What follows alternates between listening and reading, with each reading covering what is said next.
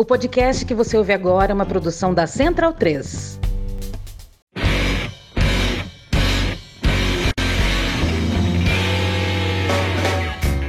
Bom dia, boa tarde, boa noite. Está começando mais um Quadro Negro Podcast, um podcast sobre educação. Um podcast mal educado sobre educação. Eu sou o Davi Agatocles. E eu sou o Felipe Trafa. E Trafone, eu estava olhando aqui, meu, desde dezembro de 2018 que este cidadão aparece aqui nesse podcast. É uma contratação quase um. É um coringa. Quando integrando, precisa. integrando o time. Sim, quando precisa, ele sempre solta a bola ali nele que ele desafoga o jogo. Bem-vindo mais uma vez, Fernando Cássio.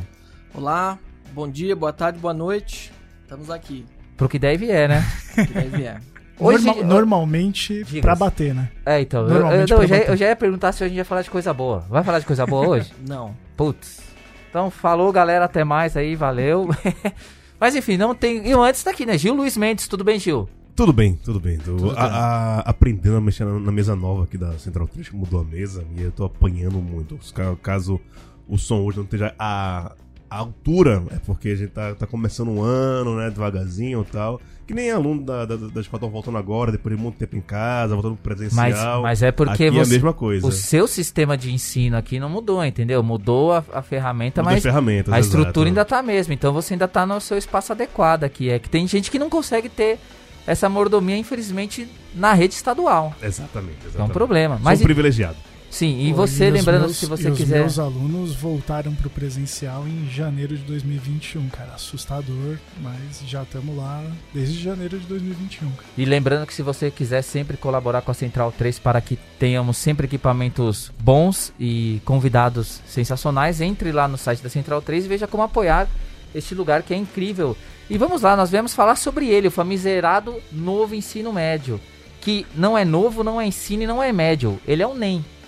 E como nós já falamos sobre isso, a gente só queria então que você, Fernando Cássio, já as pessoas aí podem olhar no nosso feed, nós vamos linkar todos os episódios que falamos um pouco sobre isso, mas eu só queria que você fizesse ali uma um, um balanço de como é que tá esse ensino médio, já vem de um de uma forma abrupta colocada para nós e como é que ele chegou? Como é que ele tá nesse momento aqui para quem tá ouvindo hoje ou quem está ouvindo lá na frente? Como é que marcamos o novo ensino médio nesse momento?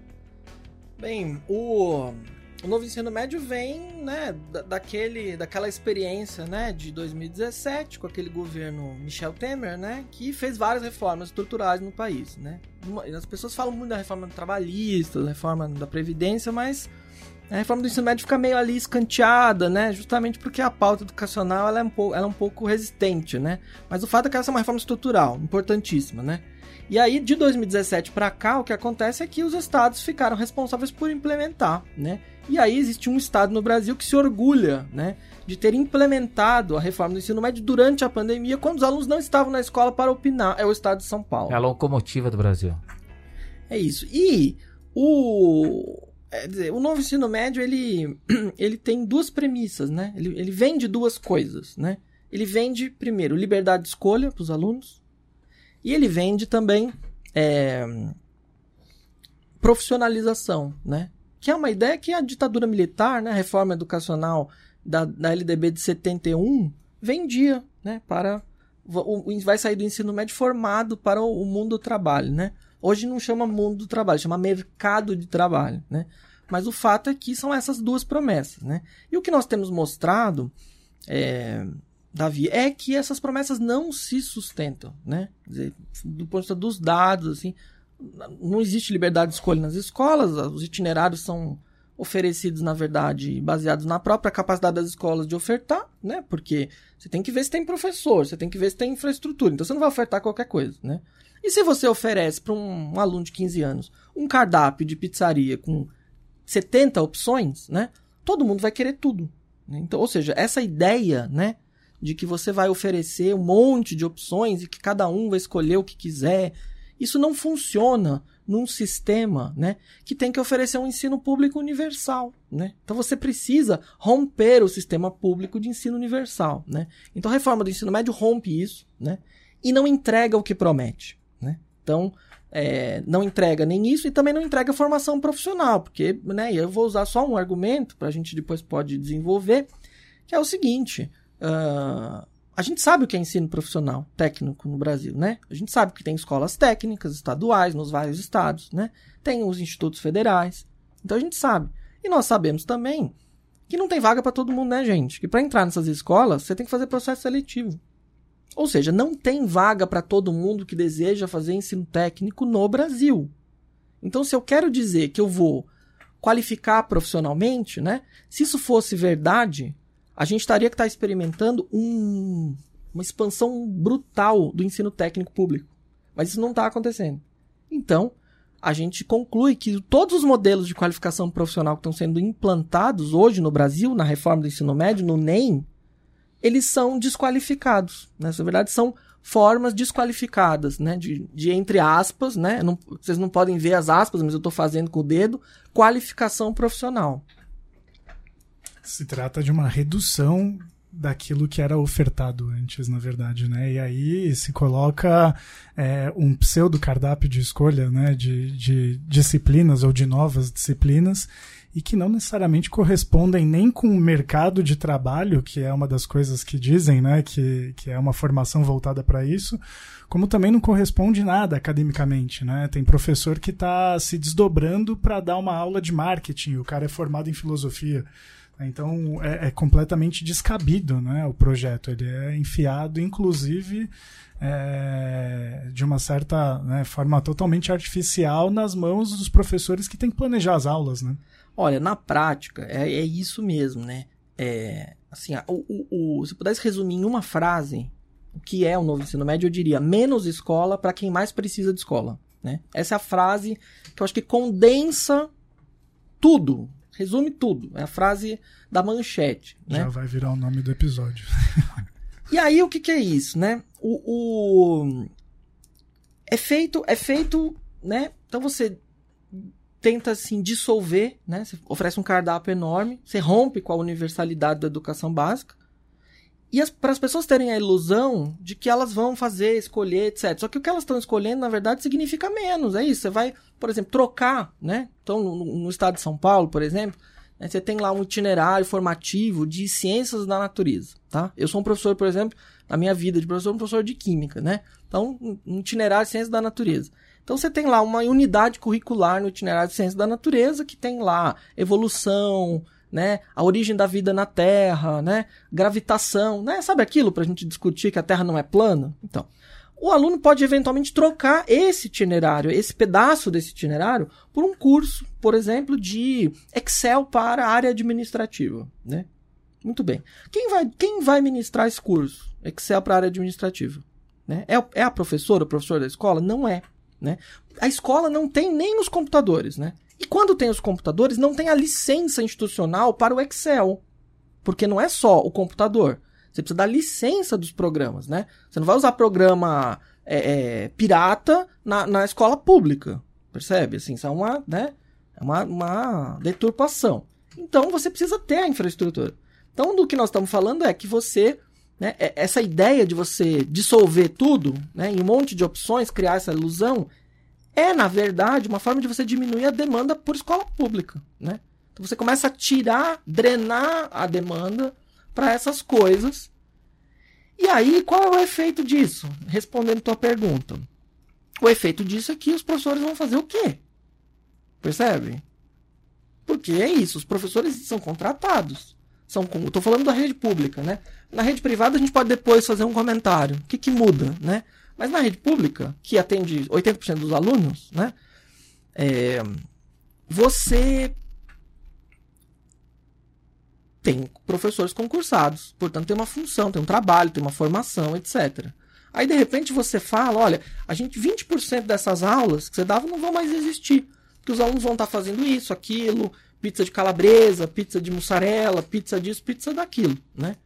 Então, a solução encontrada, né, nesse estado aqui que, né, que é o pioneiro, né, na implantação da reforma, é pegar os professores, né, e colocar para dar essas coisas, né? Sem informação. Sem informação, né? Então, é isso. Por exemplo, professores de filosofia, sociologia, geografia, história, por exemplo, dando aulas, né, ministrando um curso de chamado Marketing Digital e Vendas em Redes Sociais. Professores de física, química, biologia, ministrando um curso de uh, produção de sites ou de programação de apps, né? E assim sucessivamente, né?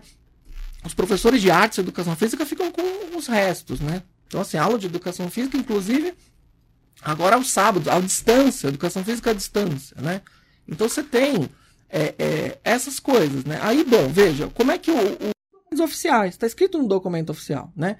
Professores prioritários para ministrar marketing, venda. Aí tem lá a lista das formações, história, geografia, tá escrito lá, né? Como é que o governo se defende? Diz o seguinte: não, não é isso. Gente, não é isso que vai acontecer, né?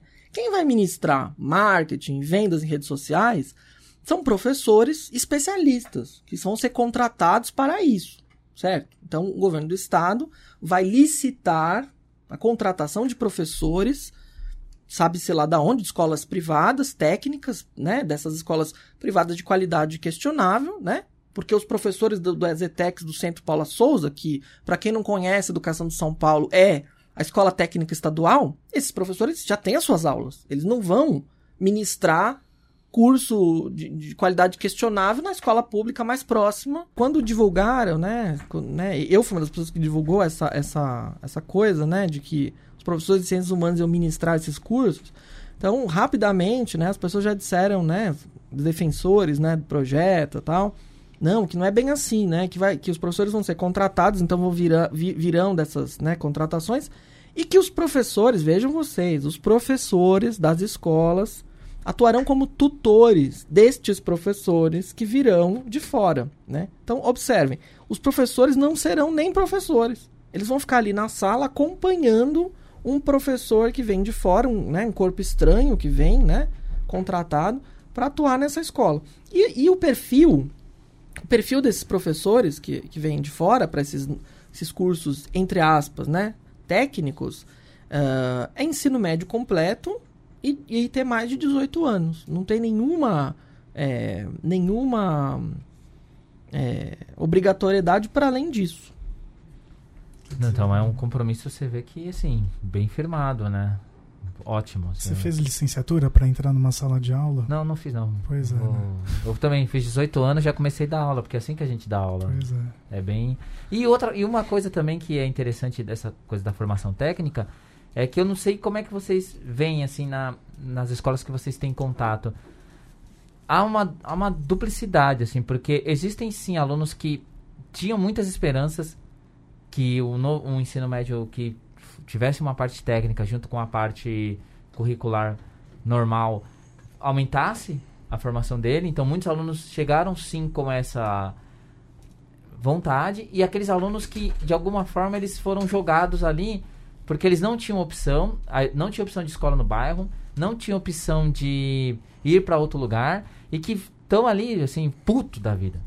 E aí junta essas duas essas, essas duas frentes e cria uma, uma, uma coisa que não se está no papel, que é você gerenciar as expectativas, porque se fala tanto das competências socioemocionais, mas não se coloca que você está gerenciando uma expectativa, porque assim, eu entendo que na escola particular, do que eu vejo, que na escola particular existe um, um direcionamento porque tem toda uma outra estrutura diferente. Mas quando você pega a escola estadual, você tem essa, essa demanda da, da frustração, da desilusão.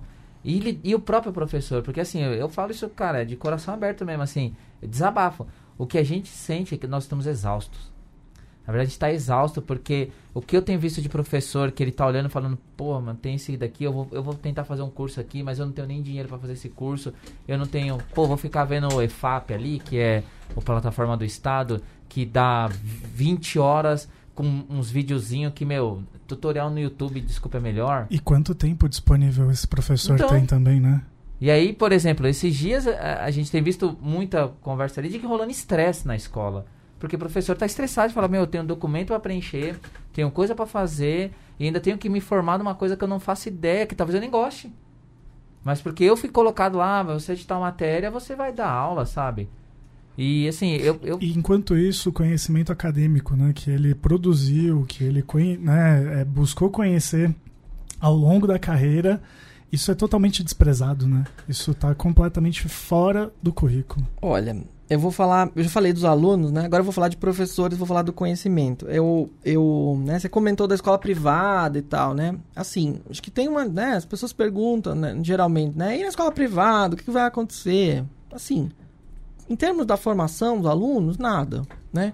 A escola privada é um espaço, né, que ele é determinado pelas aspirações da classe média, basicamente, né? Não, não vamos falar das elites, porque a escola de elite é uma, né, uma é pouquinho, né? Não, não, representa, né, quantitativamente. Mas assim, é isso, né? Então, né, e o estudante classe média, né, urbana, branca, etc., ele já tem as escolhas, ele tem liberdade de escolha já dada na vida, né? Então tem aula de idioma, de, de conservatório musical, essas coisas já fazem parte, né? Capital cultural, os equipamentos e tal. Então, assim, as escolas estão concentrando essas atividades que antes estavam Isso. disseminadas em outros lugares, né? em outras instituições. Né? E... Antes tinha uma escola de música, agora está dentro da escola. Isso. Né? Tinha uma escola de idioma, agora ela vem para tá dentro da escola. economizar a gasolina do pai. É. E a escola privada, ela é uma empresa, né? A maioria delas é gerida como uma empresa. Então ela, ela, vai, ela vai se adaptar ao mercado. Então se o mercado preconiza itinerário formativo, se o mercado preconiza arquiteturas curriculares flexíveis, a escola privada vai aderir vai mudar o nome das coisas, vai organizar as coisas. Então, assim, para o aluno e para quem paga a mensalidade, isso não muda nada. Agora, muda bastante para quem é profissional de educação, né? Porque a gente não está mais falando de um professor, de uma professora, e aí isso vale na rede pública e na rede privada, né? De um professor de história que tem lá as suas seis turmas de primeiro ano, as suas quatro turmas de segundo ano, né? A gente está falando agora de um professor de história que está, ao mesmo tempo, equilibrando pratos de quatro itinerários diferentes. Ao mesmo tempo, quatro cursos. Então, de dois, ele passa para quatro. Com números de aulas diferentes, né? na, na mesma série, mas Isso. números de aulas diferentes e com focos ou objetivos diferentes. Né? Então, são quatro e, frentes. E com a mesma carga horária e com nenhuma é, carga horária adicional para planejamento, para estudo, etc. Porque assim, formação à distância, como o governo de São Paulo faz, nessas plataformas precárias, né? Em que você vai acompanhar alguém lá lendo um PowerPoint, né? Triste, que não entende nada, né? É, isso não é formação, né? Então, assim, no fim das contas, o que, o que se está experimentando é uma intensificação do trabalho docente, tanto na rede privada quanto na rede pública. Isso é comum, né? E aí, é outro assunto que vocês comentaram, né? A questão do conhecimento. Assim, eh, gente, a gente precisa dizer isso, né? A reforma do ensino médio, e eu chamo de, eu tô chamando de reforma do ensino médio porque eu estou olhando lá para trás, lá para 2017. Ela chegou, né? Ela chegou, né, pro, pro, pro público, né, nas propagandas, no discurso dos defensores, dos proponentes, negando o conhecimento. Ela chegou fazendo isso. Ela chegou apontando o dedo para a escola e falando: "A culpa é da escola".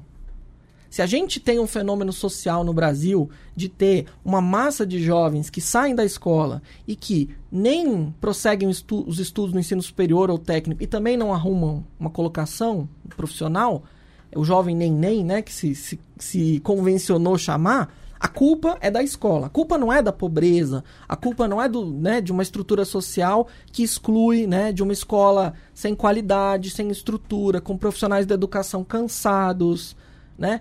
a culpa não é nada disso. Então não tem nenhum problema estrutural relevante para ser enfrentado. Então nós vamos fazer o quê? Vamos mudar o currículo da escola. Porque o problema é o excesso de disciplinas, né? O problema é a aula de química, né? A aula de física. Isso é desinteressante, não importa, né, gente? Estudar, né? Ciências, ciências humanas, é, literatura. Para que, gente? Ler poesia? Não precisa dessas coisas, não é mesmo? Então vamos mudar o currículo, né?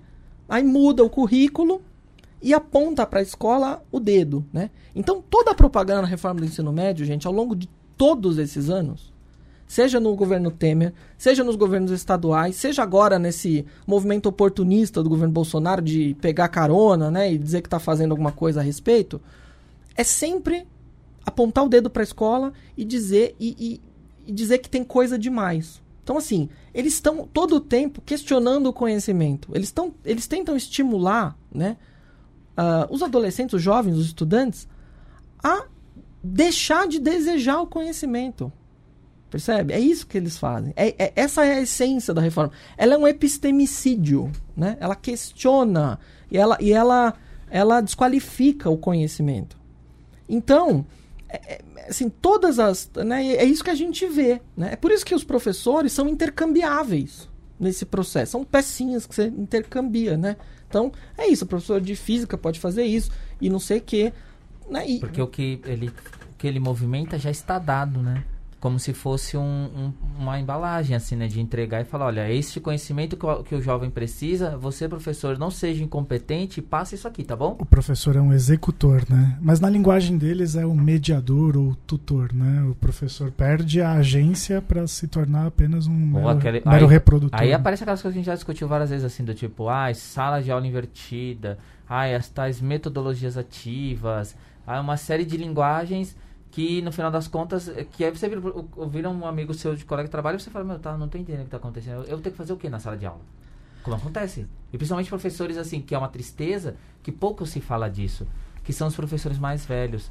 No sentido de que a eles são jogados do sentido, olha, o mundo tá mudando, você é um completo ignorante, porque fala-se isso pra ele. Por mais e, ni- que você tenha feito isso durante 40 anos da tua vida, e ninguém valoriza ele sentido de falar, tá, vem cá, deixa eu conversar com você, deixa, vamos formar você, vamos tirar você um pouco da sala de aula. Sim, é, é- chega a ser cruel, cara. O cruel que se faz com professores mais velhos nessa rede. Porque aí dá ele agora assim, pô, professor lá que tem 20 anos de educação, trabalhando uma série de coisas, pô, tem uma série de, de dificuldades, claro que tem, porque eu tenho, você tem, um monte de gente tem, aí vira pra ele e fala, não, agora você faz isso aqui. Aí ele vira- se sente incompetente, ele mesmo se sente incompetente. isso, isso acaba criando um fenômeno, né? Que é, o grupo, né, a categoria, né, coletivamente, é, assume individualmente um, um ônus, uma responsabilidade que não é deles, né, não é desses professores, né, de, de ser incompetente. E né. aí, Fernando, eu não sei se eu te interrompi, mas eu queria aproveitar e acho que você pode, pode complementar o que você estava falando e, e apontar mais duas coisinhas.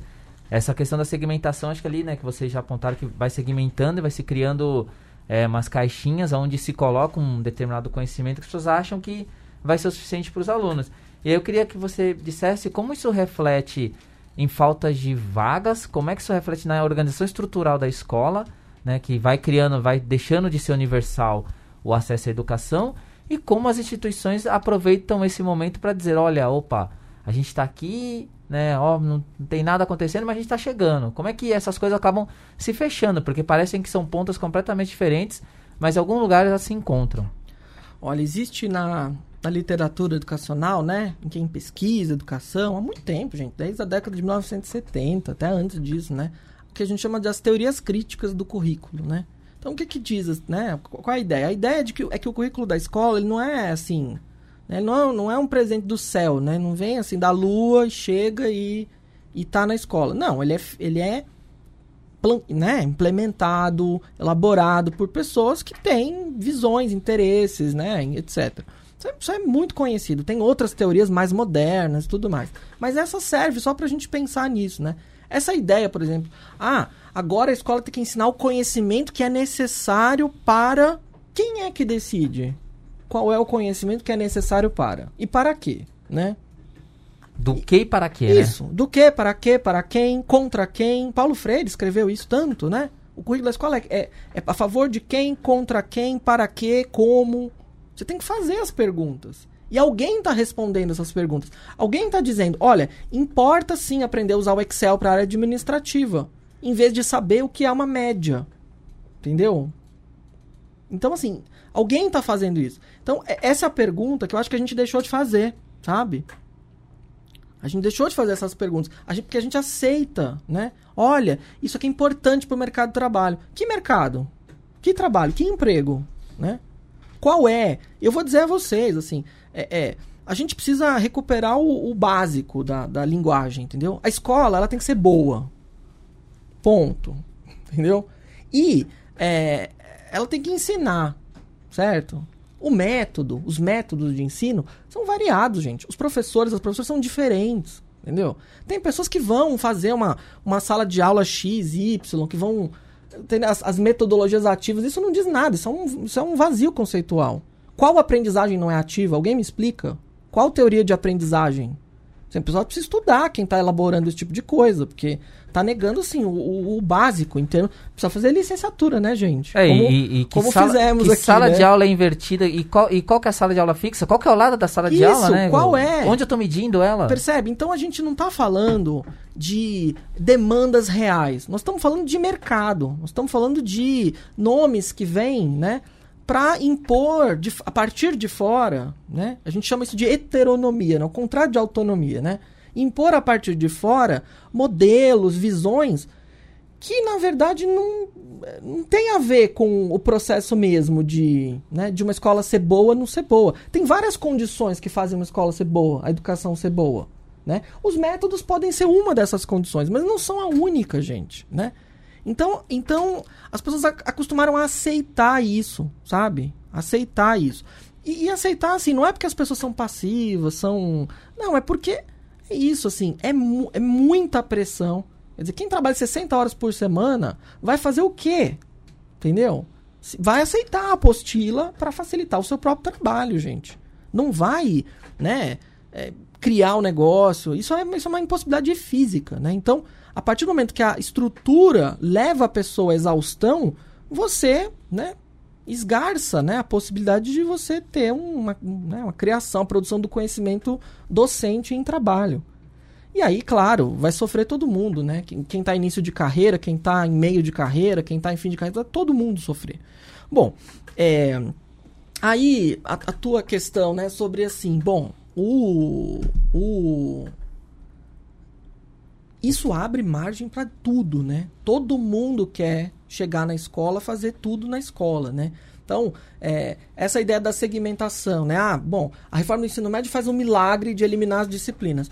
E, e, mas, mas é mentira. Na verdade, tem um monte de conhecimento irrelevante agora, né? Então, esses itinerários, por exemplo, em São Paulo, tem um itinerário que foi criado, por exemplo, por uma por um instituto liberal, uma think tank desses aí, é, que tem lá a teoria do Estado, uh, umas coisas assim, sabe? Constituição, Código Penal. Eu fico pensando, gente, eu, eu levo um tempo enorme na universidade para ensinar os alunos, gente adulta, né? coisas como né, a, a, a leitura das constituições, né, entender a política educacional, eles estão colocando isso como conteúdo na escola. E estão tirando outras coisas, estão tirando literatura, história do Brasil. Os itinerários formativos do Estado de São Paulo não tem história do Brasil. Zero. Né? Escravidão é um assunto, um tema que aparece só no contexto do trabalho contemporâneo. Não aparece em outro contexto. No contexto de racismo, não aparece. Questões de gênero, só no âmbito de uh, uh, é, diferenças entre homens e mulheres no mundo do trabalho. Não aparece em outros contextos. Então, estou dando alguns exemplos bem pontuais, para vocês entenderem do que nós estamos falando, né? E, ao mesmo tempo, você está entrando teoria do Estado, entendeu? Preconizada por um instituto liberal que chegou lá na Secretaria de Educação, sabe-se lá como, né? Então, assim, o, o argumento da Secretaria é que, bom, pode ter um instituto liberal, né? Todo mundo que quiser pode criar um itinerário formativo. Então, muito bem, quero ver o MST criar um itinerário formativo. Vamos ver se eles vão aceitar, né? E pode Tô... ser só sobre ecologia, não precisa ser sobre política. Isso, agroecologia. Vamos criar um itinerário de agroecologia feito pelo MST, né? Agricultura sustentável. E vamos deixar claro, né? Porque cadê? Eu quero dizer, ó, como é que esse cenário foi feito? Onde é que ele tá? Como é que foi? Que, que processo ele é, passou para chegar até ali? Eu posso fazer isso? Onde é que tá essa aí? Me, me mostra, né? Ou seja, isso está aberto para quem? Eu, então, eu quero ver, por exemplo, eu quero ver como é que o governo de São Paulo, eu estou falando de São Paulo, mas assim, a gente poderia olhar o estado do Paraná, a gente poderia olhar o estado de Goiás, para quem nos ouve que não é de São Paulo. É, as escolas é isso. E se, e se uma escola quiser criar um itinerário formativo próprio, entendeu? Vai ter apoio do Estado? Vai ter suporte técnico? Provavelmente não, né? Então veja bem, a gente tá, eles estão de alguma maneira criando a ideia, uma ilusão de que estão tirando as coisas, o excesso, mas estão enfiando um monte de outros excessos que são definidos por quem está fora. Percebe? Por quem está fora. E na verdade, gente, o que, que é necessário? Né? Gente, todo mundo sabe a escola tem que ser boa. E o que, que é necessário para ter uma colocação profissional uh, qualificada? Eu digo, uma formação sólida. Não importa de onde ela venha. Ela pode vir da escola técnica, ela pode vir da universidade, ela pode vir da escola, da educação básica. Mas ela tem que ser sólida, né? Então o que está sendo proposto é justamente o contrário de uma formação sólida. É um, né? É uma escola reduzida, né? E de preferência reduzida para quem já tinha menos expectativa. Então não se trata de construir expectativa, construir desejo pelo conhecimento. Pelo contrário, é de minar o desejo e falar: olha, o que é possível é isso aqui. É português, matemática inglês, não é língua estrangeira, é inglês, né? O governo Temer também, com a sua, né, o seu, a sua subserviência né, aos países anglófonos. É, o que é possível é isso. Aí você faz aqui, tem um itinerário aqui, disso, daquilo. É o que, é o que dá, né? O, o que querem é que as pessoas saibam utilizar um aplicativo para se vender como força de trabalho também, né?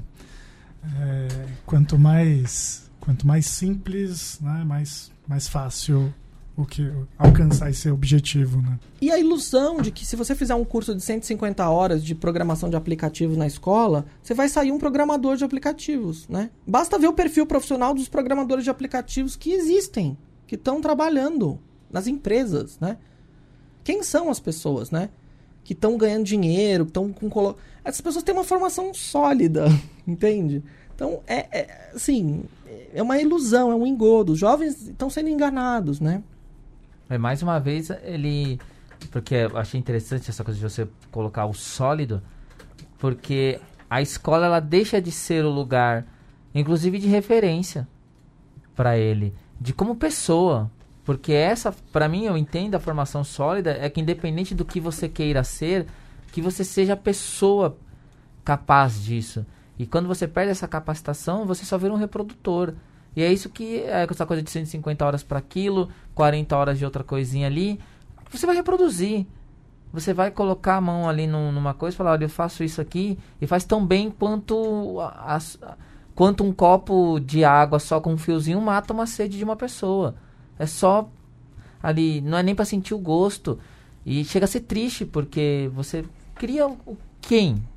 E a questão é a seguinte, quais são as referências né, que nós temos? São as disciplinas, gente. As referências que nós temos são isso. São as perguntas para o mundo que as disciplinas fazem. Qual é a diferença entre química e física? Bom, muita diferença, né? Primeiro que elas fazem perguntas diferentes para o mundo, elas têm formas diferentes de apreender o mundo, né? Então, quando você elimina as referências, você, você, eles estão querendo colocar outras referências no lugar, entendeu? Então, essa é a ideia de você des, des, destruir o conhecimento. Por exemplo, então você substitui, em vez de você chamar de produção textual, aula de redação, qualquer coisa, você chama de laboratório de criação jornalística. Tanto que os currículos, e aí não é só em São Paulo, em vários estados, eles têm uma linguagem que é, que é totalmente desprovida das referências que os professores têm. O professor não se sente reconhecido no currículo. Isso é intencional e limita, né? Você vai fazer então uma oficina de linguagem jornalística, mas peraí, produção textual é uma coisa tão enorme. Isso, não é só texto jornalístico que existe no mundo, mas você faz isso dessa forma, né? Então, o, o currículo de São Paulo, do, dos itinerários, não tem história do Brasil, mas ele tem, sei lá, dezenas de vezes aparece a palavra marketing, publicidade. Então, e o, o, o que, que o novo ensino médio, né? Assim, a, a, o grande efeito colateral dele, como eu disse, como ele diminui a demanda para a escola pública, né?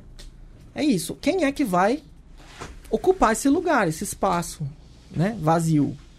São justamente os, né, as instituições privadas. Então, o novo ensino médio aí, nesse caso, ele é uma porta aberta mesmo, uma janela de oportunidade, né, para a privatização da oferta educacional. Então, quando a gente fala de privatização da educação, que eu digo normalmente, é que é um, te é um tema amplo, a gente precisa, né, tem várias formas, né? Mas agora nós estamos falando realmente de comercialização da, da oferta educacional, né? Então, em São Paulo é isso: licitação de contratação de professor em escola técnica privada. No Paraná é uma instituição chamada Unicesumar, né? que é uma universidade privada que vai ofertar todo, todos os itinerários técnicos à distância. Né? Uh, Goiás é uma coisa no, no, modelo do tipo telecurso. Né? Então, essas coisas vão ser feitas é, por essas é, organizações, visto que, né, como eu já disse lá atrás, né, a reforma do ensino médio, ela, ela é uma reforma de currículo, né? E assim, a reforma de currículo, qual a vantagem dela? É barata, né? Então, ela, ela vem sendo feita porque reformas estruturais, mudanças estruturais não serão feitas. Então, como não serão feitas? Né? As escolas não serão equipadas, não vai haver ampliação da rede de ensino técnico de fato para todo mundo poder fazer, quem quiser fazer. Quer dizer, o ensino técnico no Brasil ele não é, ele não é contraposto à universidade, percebe? Ensino técnico continua sendo para ninguém. Quer dizer, defender que esses alunos vão para a universidade não é, não é dizer que o ensino técnico é ruim. Percebe? Isso são as elites que defendem o novo ensino médio que acusam os críticos de fazer, de dicotomizar, né? Como se tivesse uma coisa e a outra coisa excluísse a outra. Os meus alunos da UFABC, que são da universidade pública, muitos, uma parte significativa, vem exatamente da escola técnica. A escola técnica é um, um trampolim para a universidade pública. Ou seja, a gente tá. A lógica é errada. Quer dizer. Então, assim, se a escola técnica serve para você ter terminalidade na formação, pra você sair de lá com uma colocação profissional, ela tem que ser expandida. E nada disso está sendo feito, tá entendendo? E ela proporciona uma segurança também, né? Que é o que o novo ensino médio, por exemplo, não, não propõe. Isso. Como não, como não vão fazer, qual é o objetivo? O objetivo é esse mesmo, gente. É, é, é diminuir a demanda por escola e trazer os atores privados para fazer o trabalho, né? E eu, uma pergunta simples e direta é, em cima disso. Eu sei que a gente ia passar, mas essa questão. É possível pensar que a gente parte de um ponto onde a desigualdade ela se torna a própria ferramenta de construção básica, porque muita gente viu ao longo, né, e você sabe muito melhor que a gente aqui, que você é um pesquisador da educação, que muitas vezes o processo de desigualdade ele era algo que no decorrer do, do, do decorrer do caminho vai acontecendo, né, vão acontecendo as coisas e a desigualdade ela acaba ali se estabelecendo. Mas a gente pode dizer que esse novo processo ele parte sim da ideia de sim, vamos usar esse ponto da desigualdade como ponto chave para propor um, uma mudança curricular que não é estrutural, ou, ou ainda, ou isso é um. Porque ainda alguém pode estar ouvindo e pensando, não, mas isso pode ser um efeito ruim, deve ter alguma coisa boa, ou ela é assim não tem jeito. É realmente essa reforma ela é desigual, vem para ser desigual e na sua base ela se colocou estruturalmente como desigual. É assim, é, é... alguém que está ouvindo pode pensar, puxa, mas para mim é bom, né? Para mim é bom. Então eu, poxa, tô gostando da minha escola, do meu itinerário formativo, poxa, né? Vou, pô, entrei numa faculdade, que legal, né? Só que nós não estamos falando de experiências individuais, nós estamos falando de política pública. Né? É importante isso, né? Uma vez, é, é, Davi, eu fui numa. Eu fiz uma audiência pública na Assembleia Legislativa e a gente estava falando da escola é, de período integral em São Paulo, a PEI, né? Que em vários estados tem esses modelos, né? É, e bom, na Repu nós fizemos uma pesquisa que mostra né, que essas escolas são escolas que produzem desigualdade. Né? Então é uma escola que serve para você segregar ali uma parte dos alunos de classe média, que tem mais escolaridade na família, né? E aí essa escola produz um resultado melhor, né? Porque você exclui os mais vulneráveis. Então você tira quem mais precisa de escola, o resultado é melhor, né? Então é uma política que já fazia isso, né? Tanto veja que ela é uma das, uma das bases do novo ensino médio, é esse ensino de jornada ampliada excludente. Bom, mas o fato é que eu estava falando sobre essa política e aí tinha uma, uma moça participando da audiência online e falou: Olha, eu amo a minha escola. A minha escola, é, é, eu estudei, nunca tinha estudado numa escola tão boa quanto a minha, que é uma escola de jornada ampliada, PEI, né? E aí, o que, que você tem a dizer? O que você está dizendo não se, re, não se reflete na minha vida. Aí a minha resposta para ela foi o seguinte: Olha, você Uh, tem uma experiência de escola ótima aos 16 anos. Isso é ótimo. Né? A minha pesquisa não está deslegitimando a tua experiência de escola.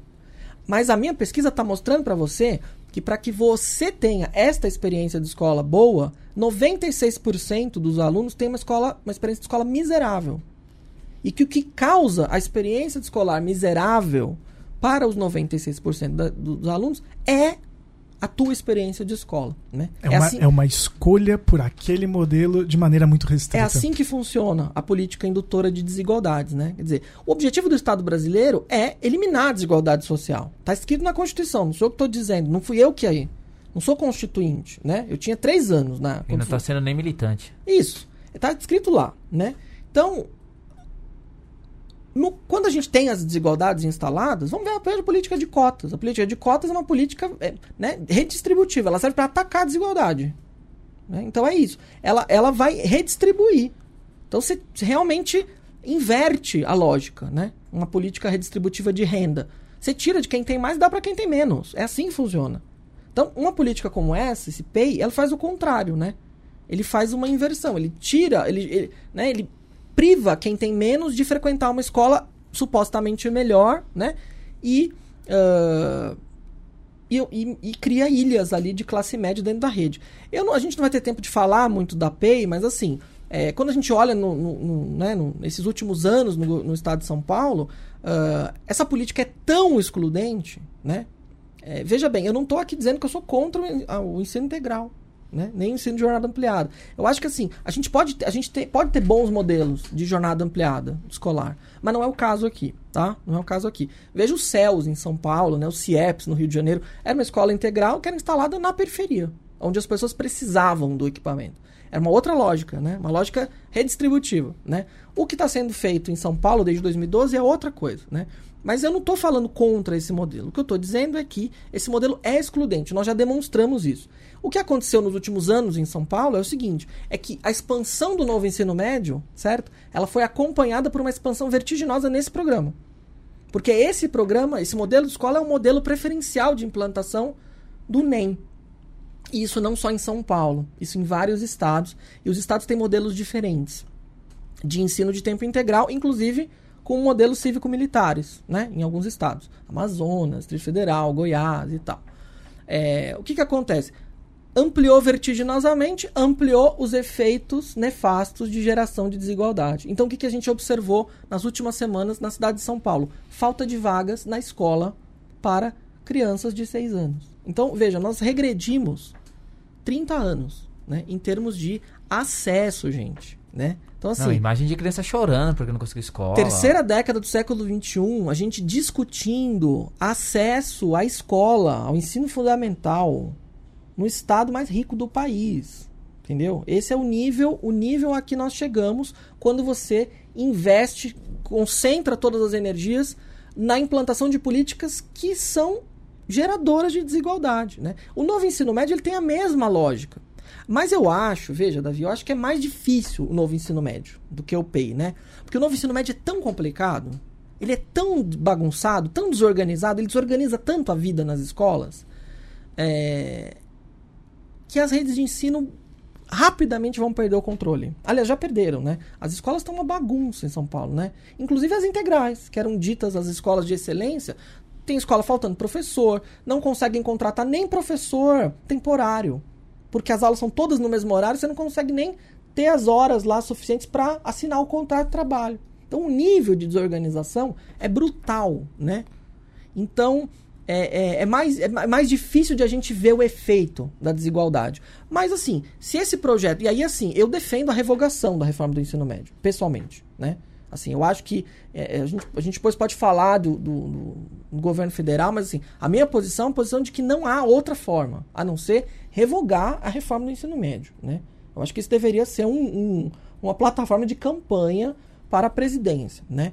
É, porque é o seguinte, uh, no longo prazo a gente vai ver as coisas, né? A gente vai ver os efeitos disso, dessas escolhas, entre aspas, que não são escolhas do aluno, são escolhas feitas pelas redes, né? Então a escola pobre, com, sem estrutura, ela vai ter pouca coisa, né? Então, o estado de São Paulo. Quantos municípios do estado de São Paulo tem uma escola de ensino médio? Eu sei, 335, mais da metade. Uma única escola pública. Ou seja, não tem outra opção.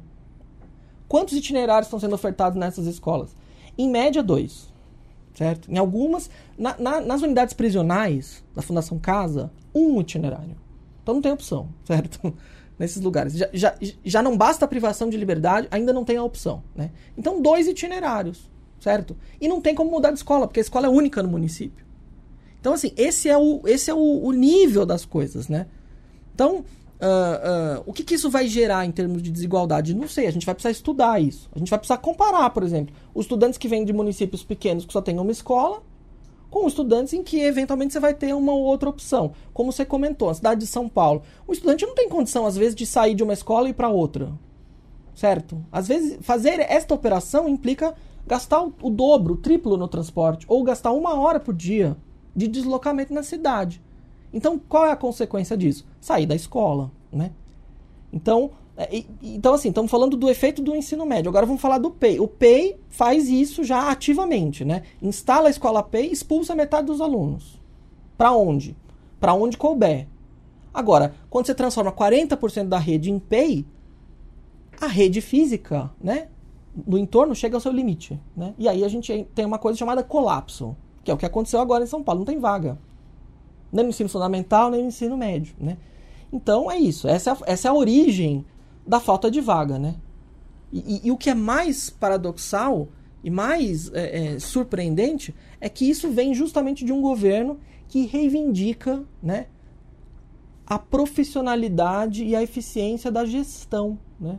Não conseguem gerir, conseguem produzir falta de vaga na escola na terceira década do século XXI.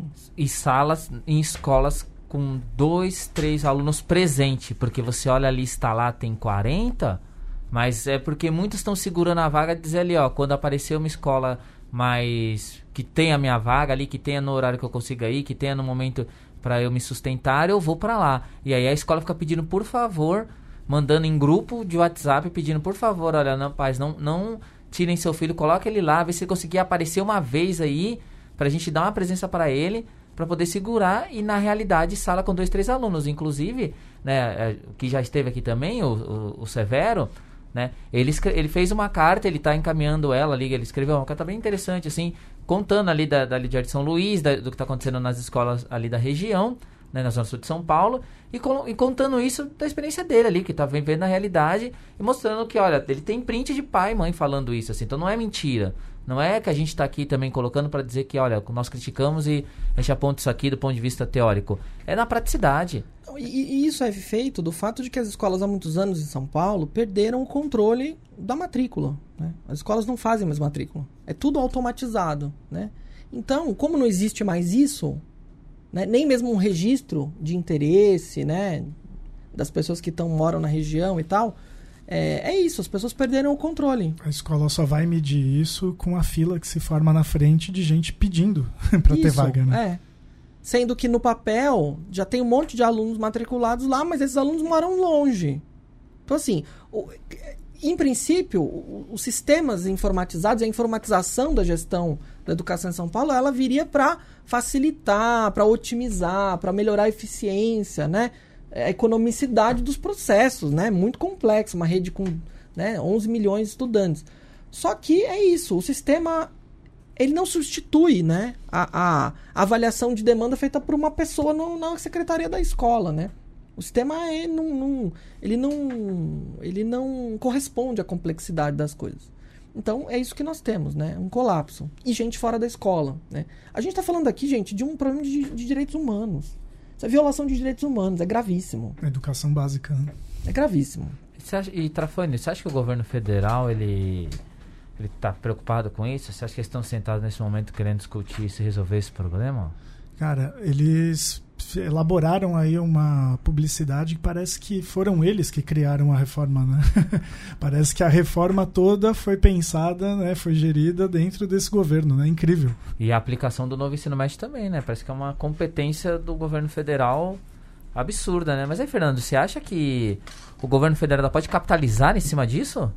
O governo federal, assim, ele tenta capitalizar em cima de, de tudo que pode, né? Porque Sim, em relação. E o que não pode também. É, em relação a políticas, políticas, implantação de política de ensino médio, esse tipo de coisa, assim.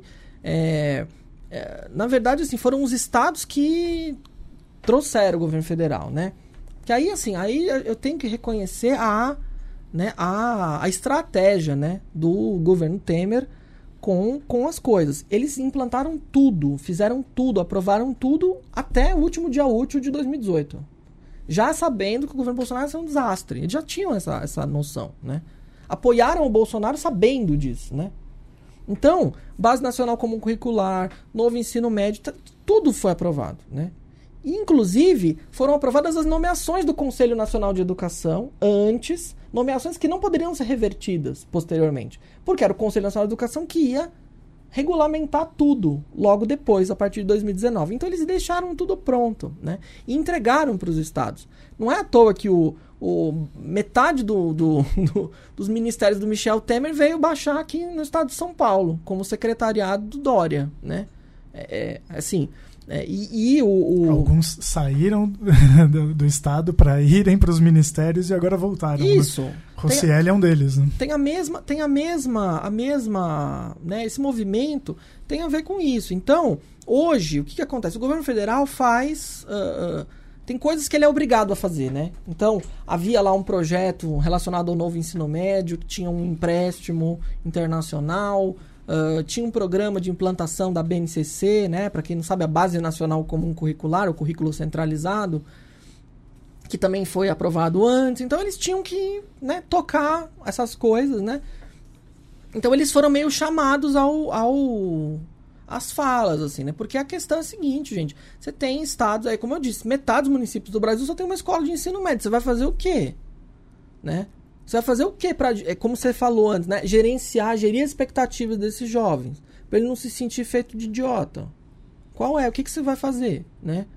Porque você falou, olha, você vai fazer o que você quiser, entendeu? Você vai realizar teus sonhos. Como é que o Unibanco dizia, né? O Instituto Unibanco, naquele documentário. Nunca me sonharam, né? Eu quero, quero realizar meus sonhos aqui. Como que vai fazer, né? Como vai fazer? Ah, tem os desafios, tem que lidar. Não, gente, é concretamente, né? O ensino médio dura três anos. O que é que você vai fazer? Não basta dizer, ah, é, não, tem que fazer qualquer coisa, o que for possível. Tá bom, mas é isso? Isso é o que é possível? Isso é o que nunca me sonharam? Isso. Continuarão nunca sonhando, entendeu? Ainda, ainda, ainda vem na ilusão de que você vai realizar os teus sonhos aqui, trocando tuas aulas de geografia e de história por um curso de marketing digital e venda em redes sociais, entendeu? Nada contra fazer marketing digital e venda em redes sociais. Que bom que tem, né? Mas veja, isto, né? E aí a gente, a gente pode olhar a, a escola privada, né, para comparar. Isso deveria ser adicional, né, a mais na escola.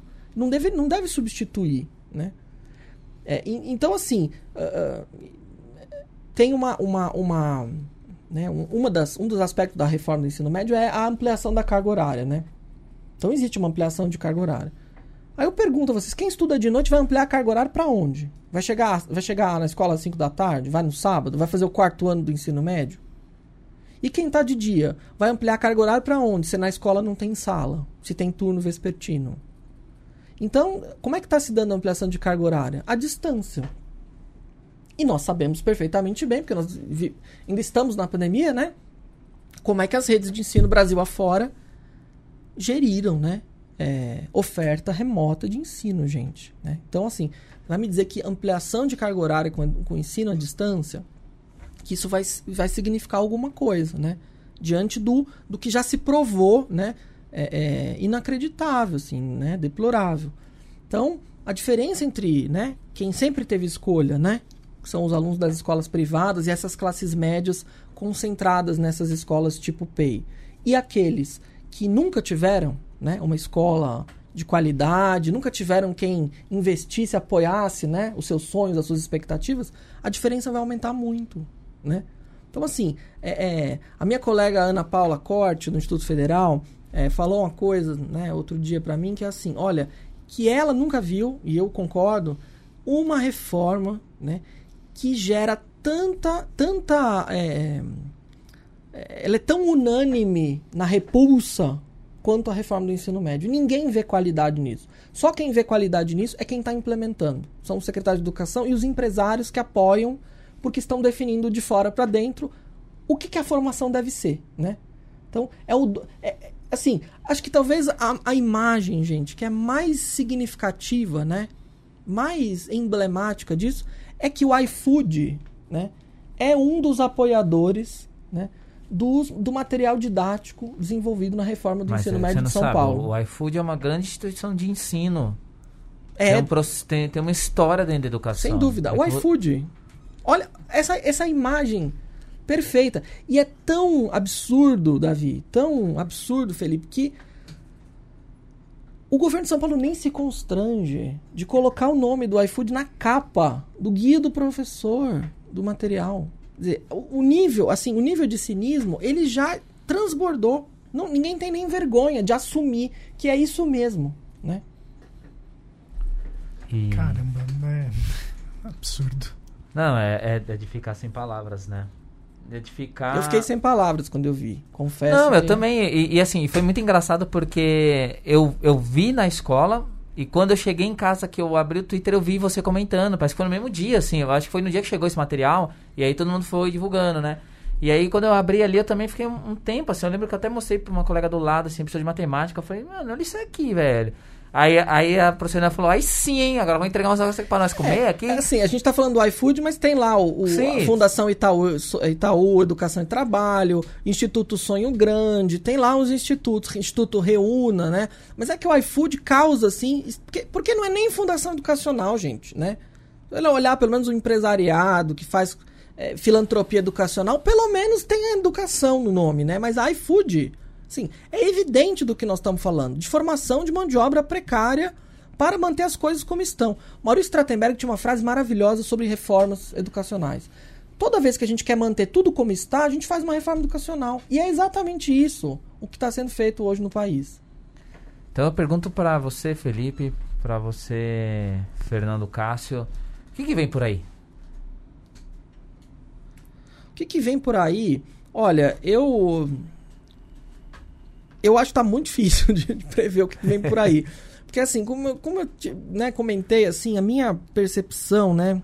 Eu, eu, eu, não sou, eu não sou muito futurólogo, né? Eu trabalho bem com a realidade, assim, né? Essa, essa, né, essa reforma é, educacional, como eu disse, é uma reforma muito profunda, né? É uma reforma que muda a estrutura das escolas, é uma reforma que muda a carreira dos professores, é uma reforma que, que, que questiona o conhecimento escolar, né? Ela vai nesse nível. É uma reforma que muda a distribuição das redes dos alunos nas escolas. É um, é, ela é em todos os níveis ela atua, né? É, então ela bagunça tudo, desorganiza tudo, é uma confusão. Então a gente tem muito pouco, muito pouca previsibilidade, né? O que eu sei hoje é que tem um monte de escola sem professor, né? E eu sei também que tem um monte de redes de ensino no Brasil. Eu, por exemplo, fiz uma formação é, semana passada com professores do, do, estado do Pará, do interior do Pará. As pessoas não têm noção do que tá, né? Tá chegando agora lá o currículo do, do estado tal. As pessoas não têm noção como vão implementar aquilo, né?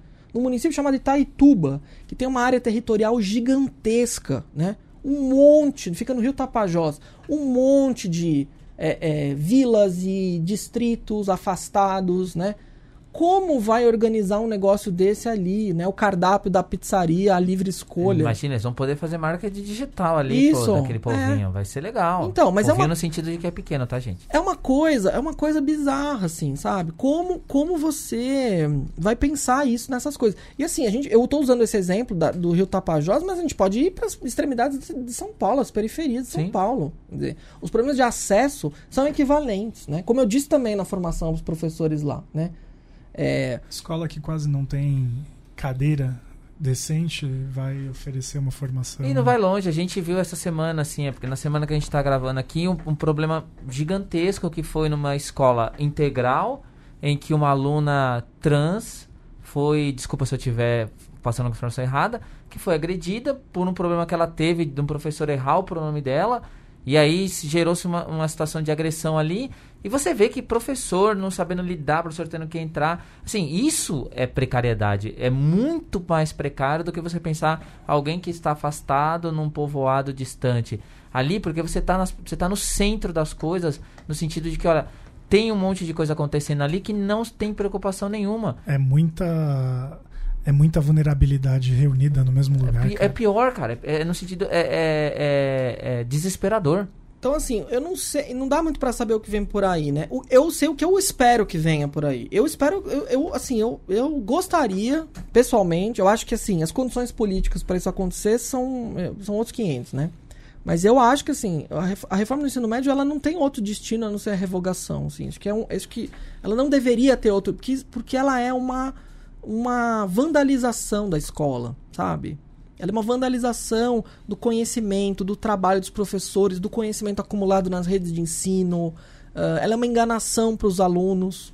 Ela é uma deturpação sobre o conhecimento, né? Ela é, ela é nefasta, arrogante, né? Ela, ela se coloca com arrogância em relação ao conhecimento, sabe? Afinal de contas, os empresários têm muito a ensinar. Né? Muito né? pra, a ensinar. Para todos que estão ali envolvidos Isso. com a educação. Né? Nós nunca, nunca tivemos um momento no país em que nós uh, fomos tão expostos à importância do conhecimento científico, gente, né?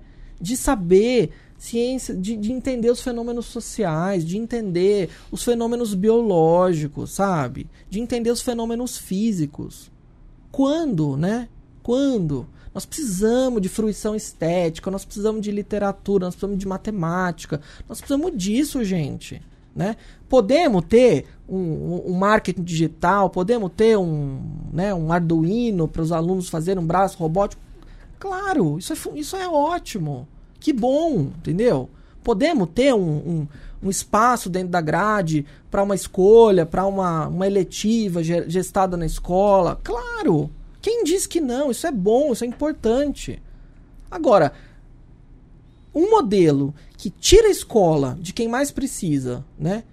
Isso não é, isso não é reforma educacional. Essa, essa desigualdade ela já está ali, né, colocada no, no, próprio momento da escolha, né? No nono ano ela já limita completamente, né, o que o estudante pode chegar a conhecer. Aos né? 15 anos, gente. Aos 15 anos. Eu, aos 15 anos, gente, queria fazer artes cênicas. Depois mudei, queria fazer direito, depois quis fazer bioquímica e hoje sou professor de políticas educacionais. Eu não tinha condições de fazer escolha alguma aos 15 anos. Ninguém. É isso, entendeu? E, e nada contra. Porque, porque é saudável ter 15 anos e querer tudo e desejar o mundo. Faz parte, né? Agora, imagina você ter as elites de um, de um país, os bilionários de um país se aproveitando do desejo dessa juventude e dizendo: Olha, eu vou te dar, vou realizar todos os teus sonhos. Troca a tua formação escolar por isso aqui. Eu fico me lembrando, a gente está aqui num estúdio, né? Para quem, né, se vocês não estão nos vendo, com uns fones de ouvido, né? Nos anos 80 tinha um programa do Silvio Santos que, que era feito com crianças. As crianças ficavam num estúdio com um fone de ouvido com uma música alta e o Silvio Santos perguntava: Você quer trocar uma bicicleta por esse copo vazio? E a criança respondia: Sim, é mais ou menos isso, né? Quer dizer, as pessoas são enganadas, estão sendo tratadas, né? Olha, você quer trocar sua formação escolar, né? Problemática é verdade, por nada, por meia formação escolar problemática? É isso, é disso que nós estamos falando, né? É, e não, não tem outra, não tem outra, né? O que vai acontecer com cada pessoa não dá para saber. Em termos de política pública, a gente está indo pro abismo educacional. E acho, acho que realmente é preciso ter uma reação forte, né? ao final desse governo, assim. Eu acho que assim, a revogação é o, é o, é o caminho ideal, né? Não tem uma reforma como essa, ela é irreformável, né? ela é torta na origem, na, na, na concepção, né? Na Agora, leitura. Eu, eu não, não sou futurólogo também, mas já que a pergunta também se dirigiu a mim, eu estou pensando que em 2025 a gente vai ter o menor número de estudantes é, egressos da escola pública ingressando nas universidades, principalmente nas federais nas federais, nas estaduais, nas públicas. Acho que vai ser em 2025, que é quando essa geração que está hoje no primeiro ano do ensino médio, ao chegar no momento de, de prestar um vestibular, de tentar né, é, fazer um Enem, eles vão chegar lá com muito menos oportunidade. E acho que isso também poderia ser um tema para um próximo, para uma, uma outra conversa, né? Pensar qual é o futuro desse vestibular também, pensando né, nesses estudantes é, alvos dessa reforma. Né? Olha, o, o, quando a gente coloca na mesa o assunto Enem, vestibular, né, para os proponentes da reforma, os defensores, eles dizem: ah, mas o objetivo do ensino médio, então, é o único objetivo, é entrar na universidade? e aí perguntam isso para mim, que sou professor de universidade, né? Como se eu estivesse defendendo que esse é o único destino possível para um ser humano. Eles que estão defendendo que o único destino do novo ensino médio é formar um cara ali rasteiramente. É isso, é isso. Inverte-se a lógica, né? Não, o, o, que, o que nós defendemos é uma formação sólida, né? Para que as pessoas tenham condições de escolha. Escolha, exatamente. De, de reais. Que pode ser a universidade, né? E pode ser outra coisa, né? Ser um. Eu não sou contra as pessoas abrirem uma empresa. Gente, tudo bem, gente, você ter um negócio, né? Agora, formação sólida é fundamental, né? E, e formação sólida para todo mundo, né? Pode ter um caminho diferenciado, uma coisinha? Claro que pode, gente. Agora, você não pode dizer que o conhecimento não importa. E o que importa é aprender marketing digital com um professor contratado de fora com notório saber, entendeu? Desculpem, né? Isso daí é é isso. É uma reforma educacional para a massa trabalhadora, vulnerável, pobre do país, dirigida por elites donas, né, do, dos tais meios de produção. É disso que nós estamos falando, gente. Bom, a gente poderia falar disso horas e horas, porque temos muito pano para manga aí, mas eu infelizmente terei que pedir o encerramento disso. Vamos indicar então as outras participações do Fernando Cássio aqui com a gente no quadro e negro. antes das antes participações dele também que você vai citar, lembrando que assim, na P, o Eduardo Giroto já esteve com a gente, né? Durante ali, quando estávamos mais, mais isolados. Participou também, falou muito bem sobre várias questões apontadas aqui. Nós também falamos com o José Alves. Então, assim, são temas que eles já estão aparecendo, que hoje o Fernando conseguiu dar uma pincelada aí. Mas em outros programas ele também já esteve falando Parece- diretamente de outros assuntos. Parece que esse episódio conseguiu, assim, né, reunir todos os temas. É que né? 2022 eu acho que é a consolidação É. desses processos. É. É, o episódio número 7 sobre a BNCC, o Fernando Cássio estava estreando aqui com a gente. O episódio número 28, Estamos Obedecendo Demais, com a Márcia Giacomini, que também foi um ótimo bate-papo também sobre o autoritarismo na nossa, é, no nosso modelo de gestão educacional. E agora você tá com direito à música, Fernando. Você vai escolher a música de encerramento quiser mandar um do abraço episódio. alguém aí também.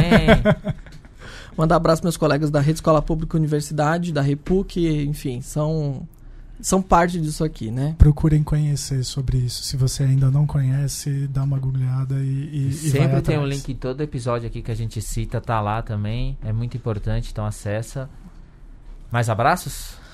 Pra vocês, a vocês, obrigado pelo convite. Pra quem nos ouve aí, né, que vai nos ouvir, que acompanhem. Eu acho que, eu acho que assim, é importante, né? Tem, tem muito discurso enganoso relacionado ao, ao novo ensino médio, né? Essa próprio nome novo, né, já, já, já dá uma certa, né?